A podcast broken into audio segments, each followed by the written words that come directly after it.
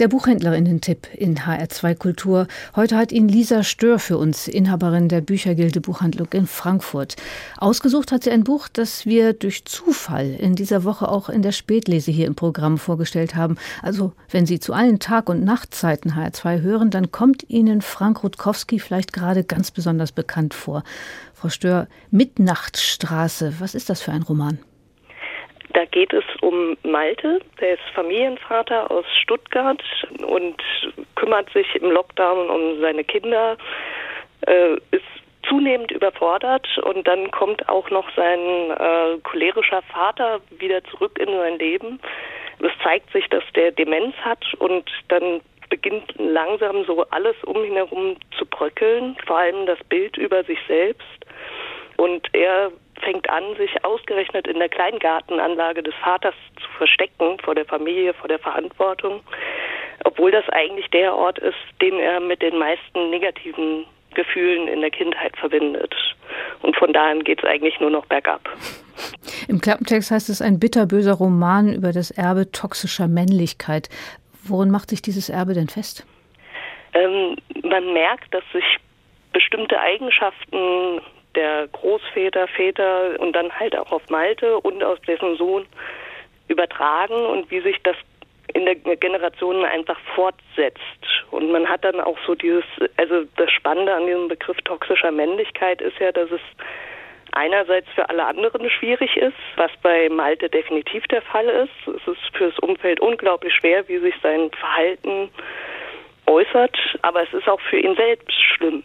Also es gibt einen exzessiven Alkoholkonsum, das Nicht-Umgehen mit Problemen und dadurch äh, es auf andere abladen, was dann in eigene Depressionen führt. Also man hat dann so ein ganzes komplexes System an Verhaltensweisen, was einfach daher kommt, dass dass kein vernünftiger Ausdruck für die eigenen Gefühle gefunden werden können.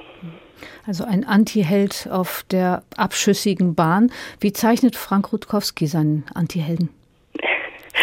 Vor allem überfordert und ständig auf der Flucht getrieben ähm, und nicht in der Lage, irgendwie damit umzugehen. Und das ist klar, man hat mitunter Mitleid, aber es ist auch etwas, wo man, also Rutkowski schafft das wunderbar, die, diese Ambivalenz zu zeichnen, dass, dass es auch wirklich unangenehm ist. Also dass man da nicht äh, einen schlechten Menschen hat zwar, aber einen, der tatsächlich gerade sehr unangenehm ist. Was gefällt Ihnen daran? Also warum haben Sie das Buch ausgesucht für heute? Ich finde es einmal als Analyse der aktuellen gesellschaftlichen Ereignisse, was häufig unter Spaltung genannt wird und Generationenkonflikte, finde ich es unglaublich spannend, weil man weil Rutkowski ganz viel damit arbeitet, auch mit Malte, der den Anspruch äh, für sich hat, ein Gutmensch zu sein, in Anführungsstrichen, äh, und komplett daran scheitert. Ähm, ohne dass dabei aber auch irgendwie in Frage gestellt wird, dass Werte wie Antirassismus äh, erstrebenswert wären, sondern dass, äh, dass man da eine Person hat, die daran scheitert. Von daher finde ich es gesellschaftlich politisch ein sehr spannendes Buch. Es ist aber auch einfach spannend geschrieben. Es alterniert zwischen verschiedenen Zeiten und hat dann teilweise was von einem Krimi, wo sich immer weiter abzeichnet, wo eigentlich die Probleme liegen.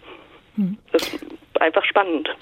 Ist das eigentlich ein Männerbuch oder amüsiert sich Frau beim Lesen fremder Probleme, die sie wenigstens in dieser Ausprägung wohl nicht hat?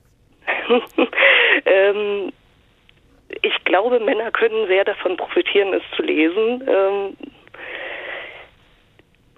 also ich bin eine Frau, von daher ist es definitiv nicht ausschließlich für Männer geschrieben.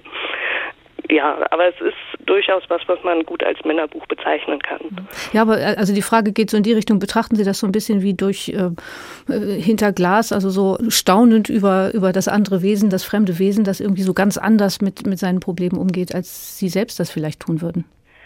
Ach, das glaube ich noch nicht mal. Also ich glaube, dass äh, durch die ähm, durch gelernte Rollenbilder davon sehr viel stärker natürlich bei Männern äh, das ausgeprägt ist, aber man erkennt natürlich einiges auch bei sich selbst wieder, wenn man ähm, einfach in dieser Gesellschaft lebt und versucht, ein guter Mensch zu sein, dass man da dann auch an eigenen Ansprüchen scheitern kann und so weiter. Von daher ist es teilweise ja, dass man da ein gesellschaftliches Phänomen betrachten kann, was einen so nicht betrifft, aber Ansätze davon äh, kann man durchaus nachvollziehen. Hm.